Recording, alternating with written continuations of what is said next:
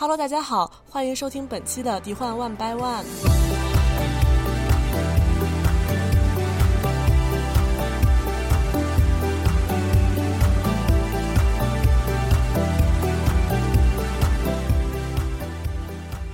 嗯，今天到场的呢，还是我们三位大家的老熟人，就是我树叶，呃，老大 Teddy，大家好，我是 Teddy，还有尤金。大家好，我是尤金。嗯，今天呢，我们的节目来讲的是这个我们以往也做过的这个奥斯卡影片的点评与预测。今年是第九十五届奥斯卡颁奖晚会，将会在这个北京时间的三月十三号举行。当然，因为提名的奖项非常多，肯定不可能一一都拿出来点评，就把我们比较关注的这个最佳动画长片和最佳影片这两部分的提名影片拿出来聊一聊。呃，首先先来看一下提名最佳动画长片的五部作品。呃，有这个网飞 Netflix 出品的呃吉尔莫·德尔托罗的《匹诺曹》，然后独立动画作品《穿着鞋子的贝壳马塞尔》，然后梦工厂出品的这个呃怪物史瑞克的外传《穿靴子的猫》的续作《穿靴子的猫二》，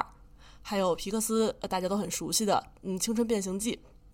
哦，也是网飞的《海兽猎人》这五部。这次可以看到，这五部提名的作品全都是 3D 动画，而且。呃，除了那个呃穿鞋子的贝克马塞尔是比较偏实验性动画之外，其他四部都是标准的呃商业流水线片儿。就之前奥斯卡的话，一般动画长片还会提至少一到两部的二 D 片儿，并且会有就是呃要么法国也好，或者就是日本的也好的这个动画电影。今年是一部都没有。然后，其中这个穿着鞋子的贝克马塞尔已经在上个月斩获了动画界的小奥斯卡安妮奖的三个奖项。呃，吉尔莫·德尔托罗的《匹诺曹》也在安妮奖拿到了这个最大的这个最佳动画长片奖。我们接下来呢，就准备稍微说一下自己比较喜欢的和就是预测一下哪一部会得奖。嗯，呃，我最喜欢的其实还是《青春变形记》了，这个就不再多说了，咱们之前都已经聊过好几次。但是就是说，即便在提名的这几部片子里面，我也认为《青春变形记》是呃故事性最强，而且情绪最饱满的一个片子。另外再加上它是皮克斯的作品嘛，作为一个迪士尼的粉丝，还是有一定的滤镜。然后除此之外，呃，给我留下印象最深的片子其实是刚才提到的这个独立影片《穿着鞋子的贝克马塞尔》。它的风格是一个伪纪录片的风格，然后再加上融入了定格动画，然后动画与真人结合这些元素进去，所以形式很特别。从故事上来说呢，它讲的就是说这个呃一个贝壳，呃它是有生命的一个贝壳，穿着鞋子，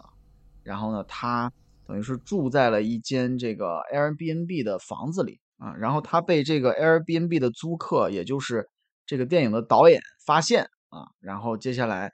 这个导演呢给他拍一部纪录片，然后包括他去寻找家人，就是这么一个一个小故事。呃，我觉得他这个片子很明显，他的这个马塞尔的旅程是落脚在了寻找家人这个点，但是他抓住我注意力的是那些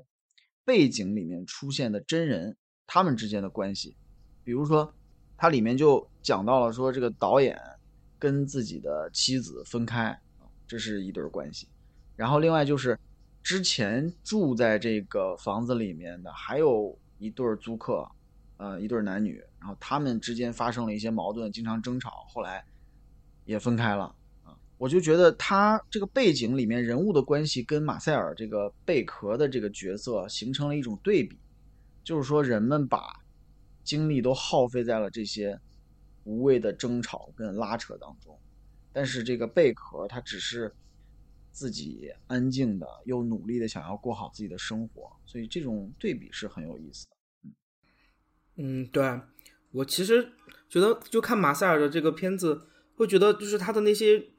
呃看上去很不重要的日常，其实就是人们生活中的一些很小的美好，就是很平静的，要么是在浇花啦。要么是在那个房子里到处乱乱转呐，或者是跟一只雄蜂那个打交道，就会觉得这个片子的形式和这个背景里面人物的那些故事都还是很吸引人的。而且，就是我觉得这个导演拍的时候，其实好像是在拍马塞尔，但其实是在拍背景里面的那些人，然后用那个很可爱的小东西当前景，把人物的故事放在背景里面，然后用伪纪录片的方式，就好像那些背景里的故事都是真的一样。然后马塞尔这种平静的生活，反而就成了故事背景那些人可能追求的一种理想了吧。嗯嗯嗯，那大家觉得哪这里面哪一部比较有希望得这次的奥斯卡最佳动画长片奖呢？我个人觉得啊，我个人觉得就是应该是《青春变形记》是没有什么疑问的，因为一般来说就是根据惯例，根据国际惯例，一般这个奖会给到就是迪士尼皮克斯了。我之前也是觉得《青春皮变形记》非常有希望，而且你看去年。说实话，那个魔法满屋，我真的觉得它就不配，对吧？但是还是你跟历年的片子比的话，那肯定是对啊。啊，不过今年反正我是觉得那个《匹诺曹》这个片子确实已经得了很多的奖，对，所以我觉得他也是很有机会的。对，而且你想，那个作为动画方面的那个前瞻，安妮奖已经拿到了最佳长片，其实很大程度上的一种肯定，而且是感觉。拿拿奥斯卡的可能性其实是非常大的。我要泼你一盆冷水，就是安妮奖一般是颁给那些不能得奥斯卡，给他一个安慰。不能去年去年苏叶就说过这个话。对，好的好的好的。因为 我已经看透了。如果我希望他打我的脸啊，就是如果他打了我的脸的话，就是不好意思。其实我内心也还是希望《青春变形记》能获奖的，但是我我总觉得《匹诺曹》赢面可能更大一点吧。是我呃，这部《匹诺曹》，咱们上一次聊那个呃迪士尼版的《木偶奇遇记》的时候，也聊到过这个片子。当时我们都还没看，然后现在看了之后，我是觉得这部《匹诺曹》它对于原著的改编跟发挥的力度也是挺大的。因为真人版的《木偶奇遇记》，咱们不说它跟原著对比，因为它就是动画版的翻拍。对。它对于动画版是非常还原的，对。然后这部《匹诺曹》是等于是，呃，托罗这个导演根据匹诺曹的原始的故事进行了一个发挥，他把故事的背景设定在了二战时期的意大利，意大利当时也算是轴心国之一嘛，啊，然后匹诺曹呢，甚至是被迫去参军了。然后老木匠在故事开头还有一个儿子，这个儿子呢是成为了战争的受害者，被炸死了。然后老木匠才有了创造这个匹诺曹这个木偶的动机。该说不说，我觉得这段可能有致敬阿童木，我不确定。嗯，网上把这部电影定义为一部暗黑奇幻电影，它里面涉及到了很多对于权力关系的这个探讨，比如说面对父母的要求和期待，这个匹诺曹跟他的这个创造他的老木匠之间啊有这种。这种冲突存在，然后他还要应对这个马戏团老板的压榨，对吧？然后还有同样被压迫的这个猴子，还有一起参军的男孩儿跟他们之间的一些关系，包括所有的这些人都不得不服从国家意志的命令等等，这都是不同的这种权力关系。所以匹诺曹他作为一个木偶的这个象征意义也就更明显了嘛。他在所有的这些各种。权力关系里面，他想要去摆脱一种，啊，这个任人摆布的一种命运。对对对，而且他作为一个不死的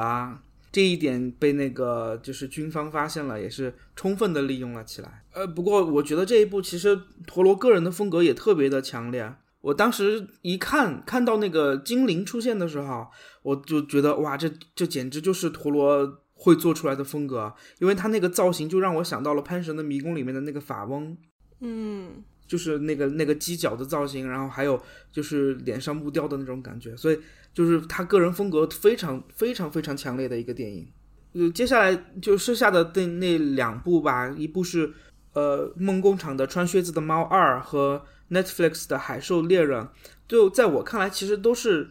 仅仅是及格水平的工业动画电影，没有什么特别大的缺陷，但是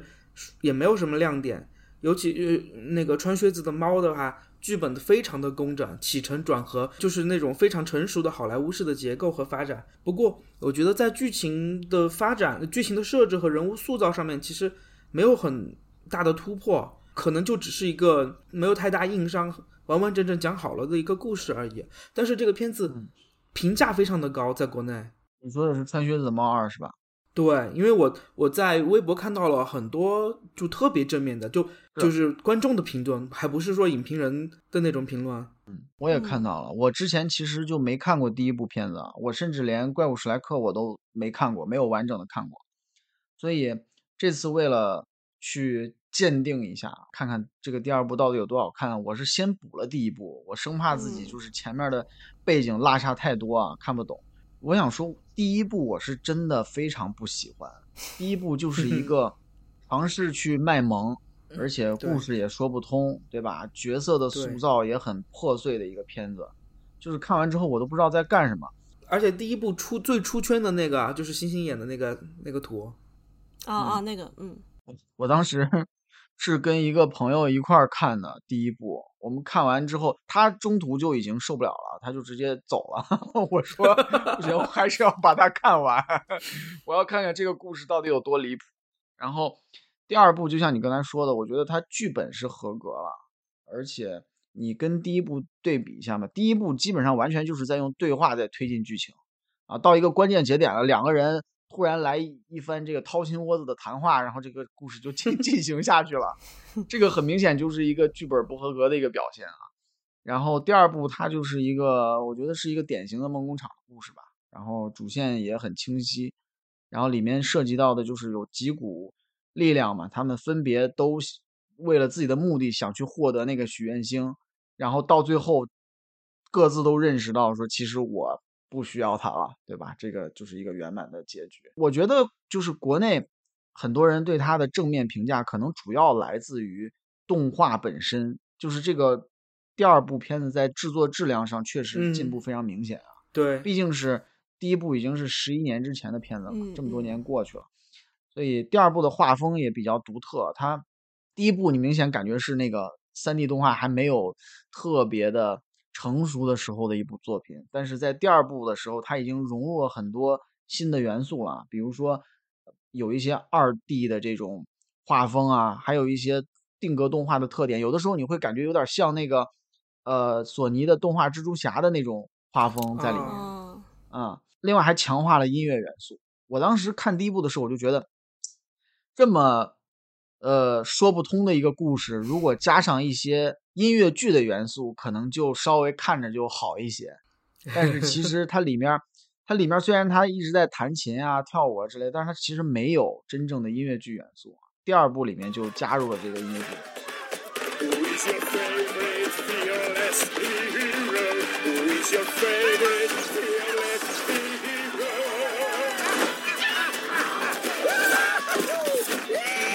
但是我觉得这个。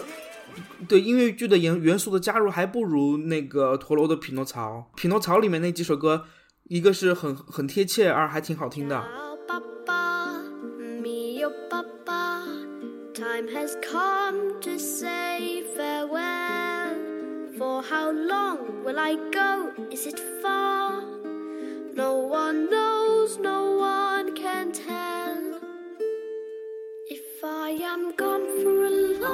我那我必须要开麦了。我觉得就是我的心路历程可能跟你正好相反，因为我是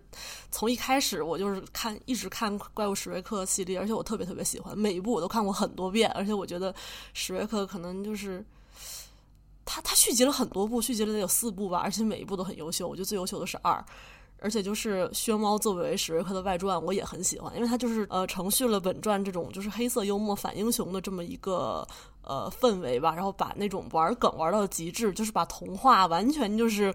啊颠倒重来，就童话里面的人物都是其实根本就没有那么美好，然后就大家都是一些就是。一些混子，然后，嗯，像故事就是也非常的有趣，不管是作为动画电影，还是说你单纯看个乐什么的，都都是就是足够的。这我是在说一啊，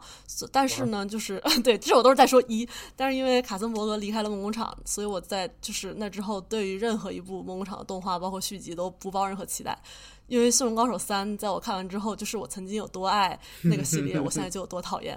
我不想让怪物史瑞克变成第二个，就是我还想保留多多少少保留一点点，就是对于童年的那个那种那种心情的那个，嗯，怎么说呢？那种悸动吧，就是每次我在呃那个环球影城，就是他会放那个怪物史瑞克的那个主题曲嘛，就是那个哒哒哒哒哒哒哒哒哒哒哒哒哒哒，我都会有一种想哭的那种冲动。我很害怕，就是我如果再看续集的话，我会就是把这种冲动就是完全给抹消掉。我想让这个美好的回忆永远留在我回忆里面，所以包括这一部，包括就是坏蛋联盟，我都是不会看的。那我可以推荐你去看一下那个怪物史瑞克的。那个那个音乐剧，那个也非常的棒。哦，那个我看了，那个我看了，我非常喜欢，很喜欢，我好喜欢那个。啊，Are you there, God? It's me, Fiona。我特别喜欢。对，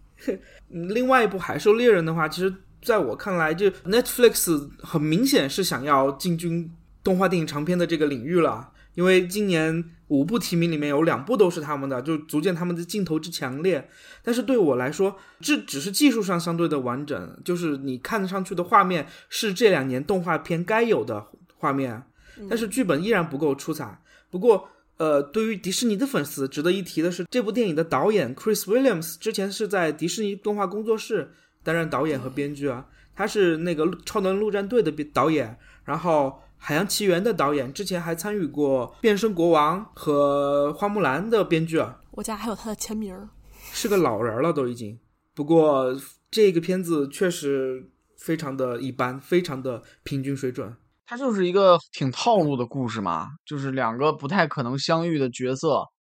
机缘巧合成为了搭档，对吧？一起经历一场冒险，然后改变了一个看起来不能改变的一个一个事情。最后的落点是很好的，就是说，嗯，有些恐惧是人为制造的，通过树敌啊，通过制造恐惧，然后来维护某些人自己的权利嘛，这就是一个常见的一种手段。但是里面那个小女孩儿，她叫 Maisie 嘛，她是怎么揭穿这一切，怎么发现这都是个谎言的？这一点，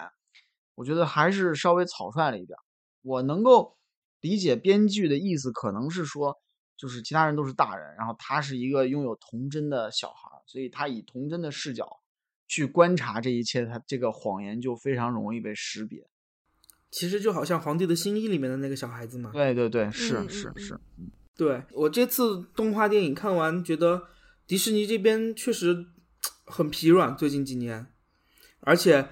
呃，对手很强大，现在不光是一些独立的。动画制作公司啊，然后 Netflix 现在也带着两个提名影片杀出了重围，所以我就希望迪士尼能够真的再摸索出一条新的路。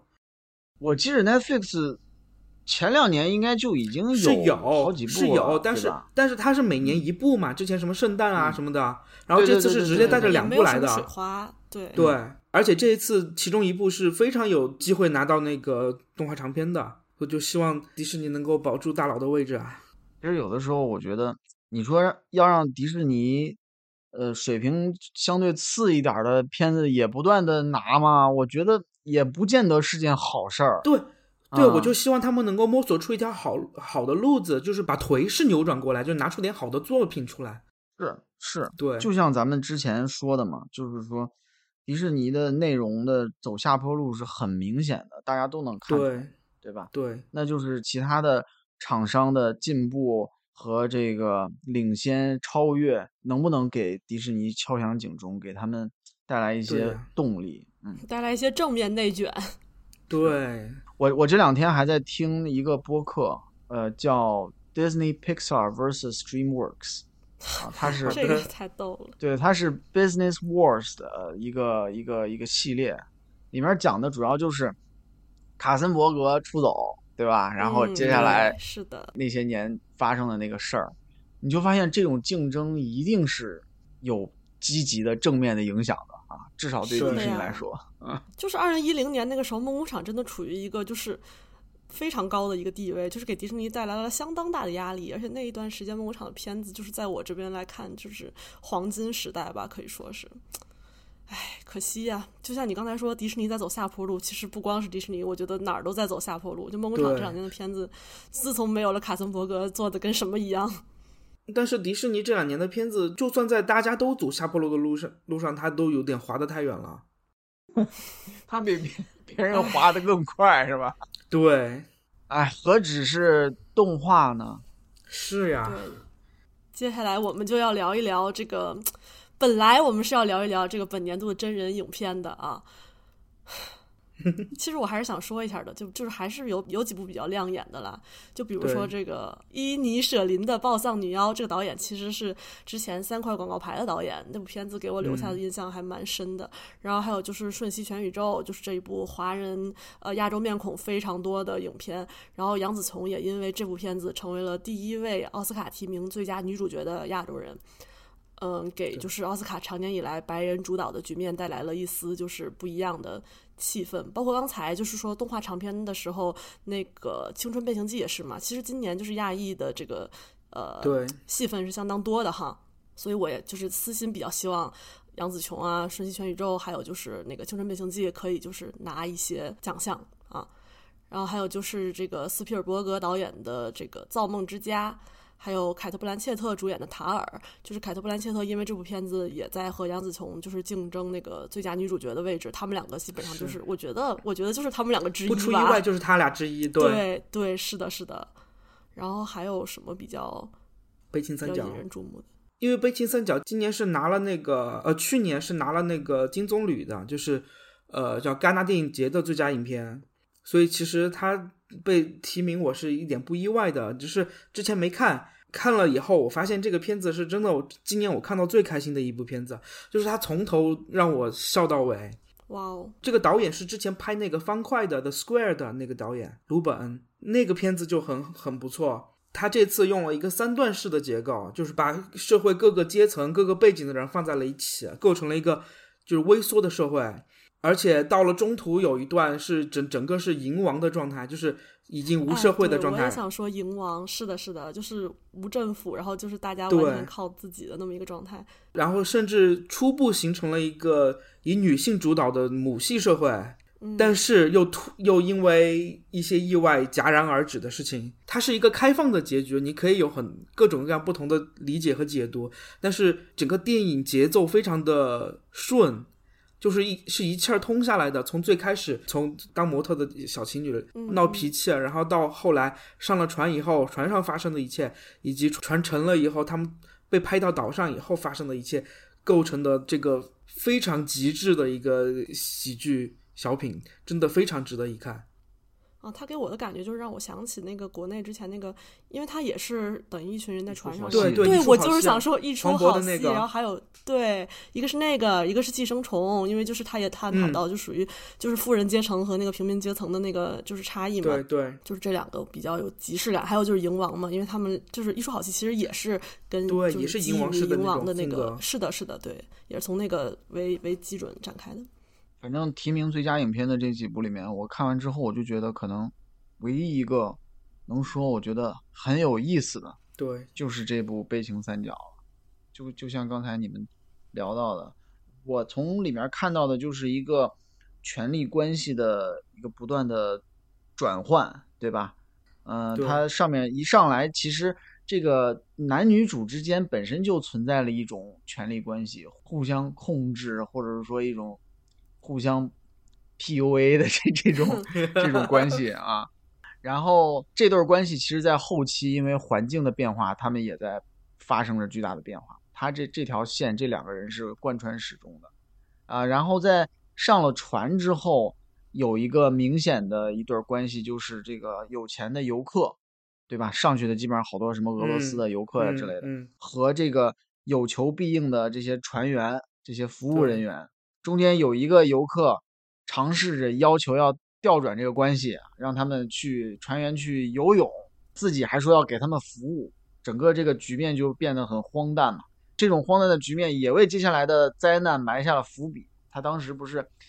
包括那个后厨的那些人都叫上去了，然后里面那个厨师有一个人说：“那我们要上去的话，食物就坏了。”然后就不管了，扔下刀什么的 就就上去了。上去最后果然大家吃的都是又吐又拉的，对吧？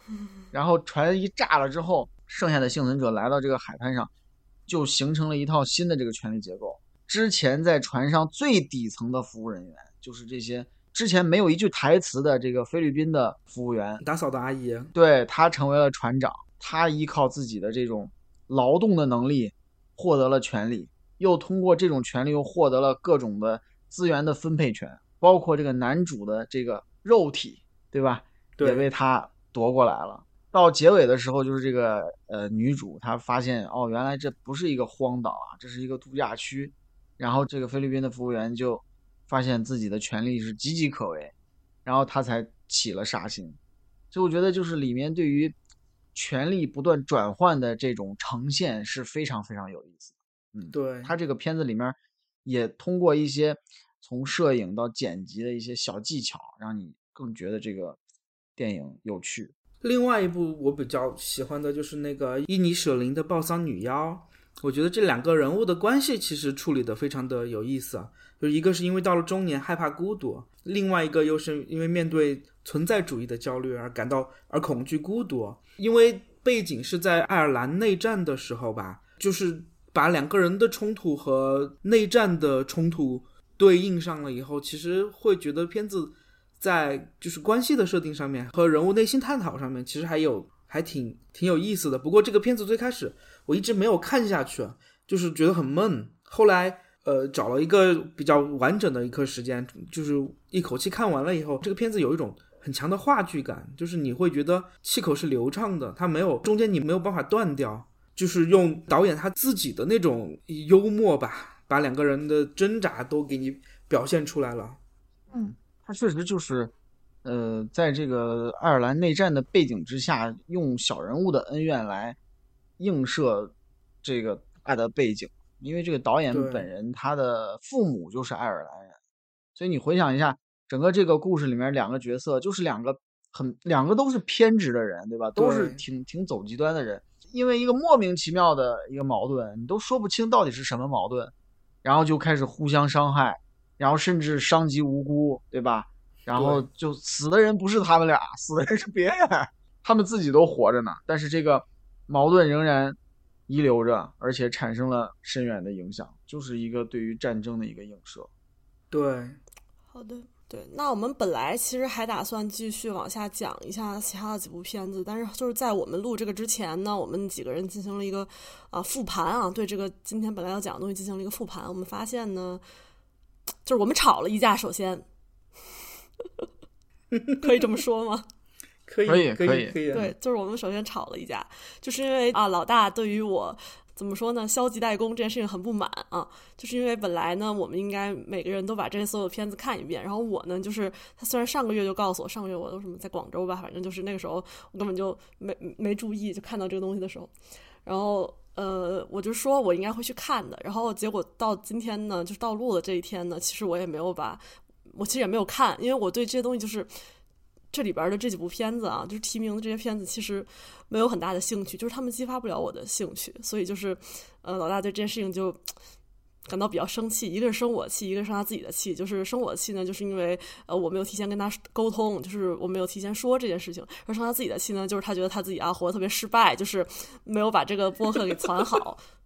听到这里的朋友，希望能够去鼓励一下他，他把这个播客攒的还挺好的。不是我，我刚才因为录之前也是这个麦克风一直出问题，而且你知道，真的每天上班真的很累，对啊，所以对。我们本来说是周末来录这个的嘛，然后后来推迟到今天。今天是一个工作日的晚上，现在已经十点二十了，所以就是确实很累，然后各种的情绪堆积在一起吧，反正就是非常的，我不知道无能无能狂怒，我知道是有点。其实有时候找找一些出口，把情绪发泄一下也挺好的。对，所以其实刚才提到树叶的这个问题，我就很好奇啊，就是说。是什么让你丧失了对这一切的兴趣？就是丧失兴趣这个事儿，嗯，我也经历过。呃，当你那个情绪真的低到一个程度的时候，你对一切都是丧失兴趣。但是，我我是觉得说，好在，嗯，我有一个爱好，就是我喜欢看电影啊，我喜欢迪士尼的这些东西。这些东西就不管迪士尼它再怎么。在衰落呀，怎么着的？我觉得它总有一部分的东西是能够保留下来的，延续下来的，或者是说我能够知道，就是说，在我非常的失落的时候，我去看一些迪士尼的东西，或者说看一些我喜欢的电影，能够给我带来一点点的积极的影响或者快哎乐。对我其实也是，但是都是，但是我的所有的这些东西都是活在以前的，就是我只能看以前的东西。就是迪士尼，我现在就是也会在，呃，就是心情很 down 的时候去，我有自己的疗伤电影啊，我会看就是音乐之声，然后我会看就是头脑特工队，因为就嗯这种、对我也会看《头脑特工队》。对。其实说实话，哪个公司没有经历过起伏呢？迪士尼之前也是有过很多低落的时候啊，对吧？他们不可能一直保持非常高的水准嘛。那肯定的，但是就是我对啊，关键是我们从个人来讲，对你像树叶的这个情况，他不是说不相信迪士尼会会怎么样，对只是这些新的东西我提不起兴趣而已。对，其实我现在也是这种状态，就是对很多嗯东西没有什么太大的兴趣。我之前几乎是我大学的时候吧，那个时候大概也是因为太闲了，就是基本是九月份美剧是有一一批秋季档开播，那时候我几乎是每一部剧都看，但是会从中间再筛选筛选筛选。哎，我以前嗯也会这样。对，然后到现在就是现在法这个剧已经多了，甚至都没有所谓的什么秋季档、春季档的这这个对说法都。是流媒体，因为依旧没有电视了呀。而且就包括奥斯卡嘛，就今年奥斯卡，我就是我们刚才在说的时候就说起来，就是上一次奥斯卡的好片儿是什么时候？我就想说《拉拉烂》的那一年是好片儿，但是然后然后他们两个就说《拉拉烂》也没有很早啊，我们就说多少年以前，五年以前，然后我一查，《拉拉烂》是二零一六年，已经七年以前了，就是这个时间其实比我们想的要久，而且二零一六年那个时候刚好是怎么讲？就是我去美国的那一年，是我的美国梦，就是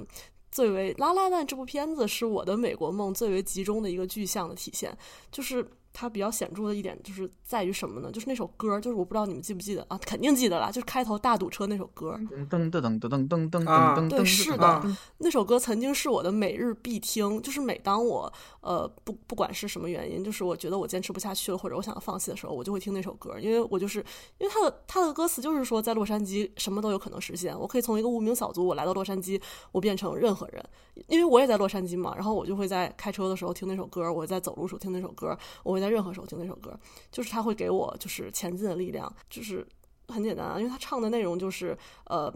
明天永远会是新的一天，然后太阳永远会升起。我当时也是特别喜欢这部电影，当时我记得在国内上映的时候是二月十四号，然后其他人都是成双成对的去看，只有我一个人是自己去看，然后我还发了一个根本就不是一部情人节片子。你想想，国内的这些宣发会把这个片子放到情人节，真的是是这是在诅咒大家吗？对，然后很多人情人节的，很多人看了之后说这片子放情人节，这是不是劝分的吗？这不是？我看完《拉拉烂》的，就是我发了一个朋友圈嘛，我就是这个一张一张票，我当时还是一个会发朋友圈的人啊，然后然后底下就有人评论说你你这怎么才怎么是一个人看电影啊，对吧？我怎么就不能一个人看电影儿？对呀、我不是一个人，我还是一条狗了。嗯，其实我印象当中，上一部就就是喜欢到热爱的电影是《海洋奇缘》，嗯，也是哦很多年前的东西了。就是这两年也没有，甚至包括《冰二》《冰雪奇缘二》都没有让我觉得对呀、没有那样喜欢过没感觉。是肯定是不如一的。第一部我当时去电影院就看了五遍，那是我我也是啊，就是有史以来看过最多次的。嗯，我已经看到我们我家附近的那个影院的检票员已经认识我了。就是小伙子又来看《冰雪奇缘》呀。对对，他就直接这么过又来啦。我当时是呃，就是在电影院看了五遍之后呢，呃，我们当时学校那个小操场五大梅园小操场，然后放电影嘛，露天电影也又看了一遍。然后当时一边看着电影，一到唱歌的地方，我就会跟着唱。前面有一个明显是一对情侣，一个男生一个女生，那个男生就特别烦我，来瞪我。笑死！啊哪有你这种人？嗯，所以就是我刚才想到一个什么呢？就是我经常会听一个播客，是 NPR 的那个呃、嗯 Pop Culture Happy Hour，算是 NPR 的一个比较标志性的一个一档节目。对，它里面有的时候会呃叫几个人一起来评论一个剧或者一个电影，有的时候呢，嗯哼，他就会专门问大家说，What's making you happy this week？就是说过去哦这一周里面，什么东西让你感到快乐，对吧？可能是一本书，可能是一个什么节目，可能是一个什么别的东西啊，然后每个人都会嗯有自己的答案。所以我这个时候就是特别想问你们两位，尤其是树叶啊，What's making you happy this week？问到点儿上了，就是对，就是我最近我发现我不怎么看电影了。就以前我是一个非常爱看电影的人，我以前就是基本上上一部我看一部，当然也跟也就是跟近两年引入外国片儿少了有关系，然后也跟就是片儿越来越烂了有关系。嗯就是我发现我嗯没有看电影的时间和需求了，就是所有的我需要达到的目标都可以通过重温老电影来达到。就比如说我喜欢星战，就比如说我现在可能有啊、两个小时时间，我想就是我突然星战瘾犯了。那我可能比起去看那个新的那个剧，就就是新那几部嘛，就什么那个呃波巴费他什么那个一等小队，什么欧比旺、克努比，我比起去冒这个险，因为因为我知道我可能看完之后得到的并不是一个我想要的结果，就是我可能看完之后我会说是拍了个什么玩意儿，然后我会就是选择一个更安全的方法，我准备去把啊我以前看过的《星战》的老几部再看一遍，就是。我就是不不需要通过这些新的东西来达到一些目标了，就包括之前我说那首歌，年纪大，可能吧，可能吧，就是就包括我说那个歌嘛，那个 Another Day of Sun，、我说我就是从某一天开始，我再也不听那首歌了，因为我我我发现那首歌在骗我，嗯，就是它里面渲染的美国梦是一个，就是他想让你相信的美国梦，就是洛杉矶并不是那首歌里面唱的那样子。从某一天开始，我发现这个事情，我就再也不听那首歌了。所以你现在在听什么歌呢？哎呀我最近在听，这可以说吗？天呐，我最近在为什么听不能说？我看一下我的歌单，我最近在听什么东西？哦，我在听就是啊，日本那个 hip hop 和 rap，、嗯 听那种就是说说唱，对，我现在其实每周还是有在那个 Apple Music 上面拉新专辑的习惯，但只是习惯，因为我现在发现我跳歌跳的特别快，切歌切的特别快，就是基本上一张专辑可能十分钟就能就听完了。因为这两年的专辑真的不行，所以我现在又开始听 Ella James，听 Diana Ross，听 Aretha Franklin，所以其实也是因为现在的东西越来越没有意思了，所以才会再往老的东西去翻。就之前不是有一个网易云的那个音乐个人喜好表嘛，就让你填什么嗯最喜欢、最常听什么什么的。我把那个最有故事那一栏，我还是放了刚才我说的那首歌。就是我想了，我就想了又想，就是什么歌是在我人生当中就是最有故事的。就我还是选了《La La Land》里面那首，虽然我已经很多年就是可能已经有就工作以后可能再也没有听过它吧，但是它还是在我人生中起到了不可磨灭的作用。就是感谢他曾经带给了我这么一个美国梦，就是我可能是一个追求美国梦失败的一个人，可以这么说吗？反正就是，但是每次听到他，虽然我已经很多年不听了，我就是因为写这个表格，我又把它拿出来又听了一遍，我就还是可以想起我当时在那个洛杉矶的高速上面堵车，堵着车听着这首歌，和电影里面一模一样的场景，只不过就是我没有办法真的站在那个车车顶上面去跳舞了，就这样就会被被报警了，然后。我提到这首歌，我也想起了，我也有一首类似，对我来讲好像比较那个有有相似意义的一首歌，就是嗯邵一辈的那个《未来俱乐部》，就是那个里面的歌词也是，呃，在承认这个一种比较低落的现实的情况下，又给你一种力量那种。我也是好长时间都没有听了。我我现在是不是说一首歌不听？我现在已经不听音乐了，就像你不看电影一样。那你看，就像我不看电影一样，是的，我已经不听音乐了。我可能偶尔，我一般会听播客，我就会听各种，因为可能我现在也不怎么看新闻，把那些什么资资讯类的、新闻类的基本上都卸载了。然后本来我去年还嗯订了财新的那个财新通，今年到期之后我也不续了，就是因为这些东西，说实话看了你也无能为力。对，听播客，我就会听一些像刚才说的这种 pop culture 类的这种 东西啊，然后看有人能说出什么什么有意思的点来啊，然后路上都在听播客，我也不听音乐，所以每个人都在丧失一部分的兴趣，我觉得对。也是说明，哎，就是我们每一个人都在经历一些生活中的怎么说呢，就属于自己的一些，哎，我不知道该怎么说，反反正就是我没觉得我失去了什么，就是很神奇。我没有觉得我失去了什么东西，就是转变吧，就只是转型，就是我只是变成了一个新的阶阶段。我听了很多播客啊，我觉得我们今天聊到这个程度，我们这个播客就像是一个小孩儿长大，从青春期慢慢的对迈向成人的这么一个过程。除了像什么谐星聊天会这种 之外，我听了大部分播客，在这两年里面都是这么一个调调。我们终于找到了这样一个 调调，你知道吗？笑死了！我们之前还在就是假装出一种繁荣，就是假装出啊，不是假装就是尽管没有什么可聊的，我们还是要聊一聊。我觉得不是假装啦，就是我们之前是有一种很很强烈的目的，就是说我们一定要去评这些这些影视作品。但是有的时候发现，如果这件事情真的没有让你感到快乐，或者说没有让你呃获得收获，呃这些事情其实就是消耗嗯，对这个事情变得没有像你之前想象的那样美好的时候，那我觉得不用强求，我们可以聊点儿我们真正想聊的东西。也对，很不错嘛。你看，我们接下来也会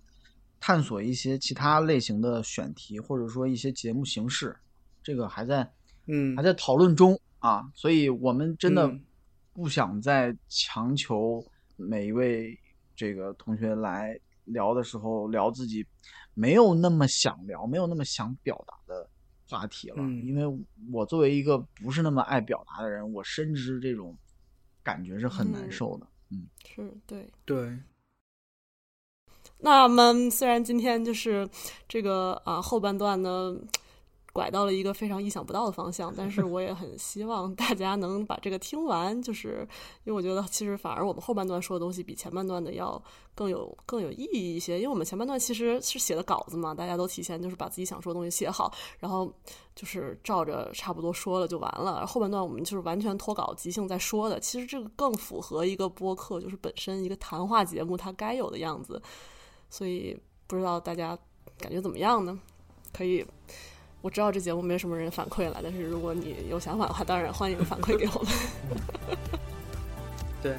那么，嗯，就这样吧。谢谢大家的收听。嗯，本期的《敌后万八万》就到这里，我们下期再见，拜拜。拜。拜拜。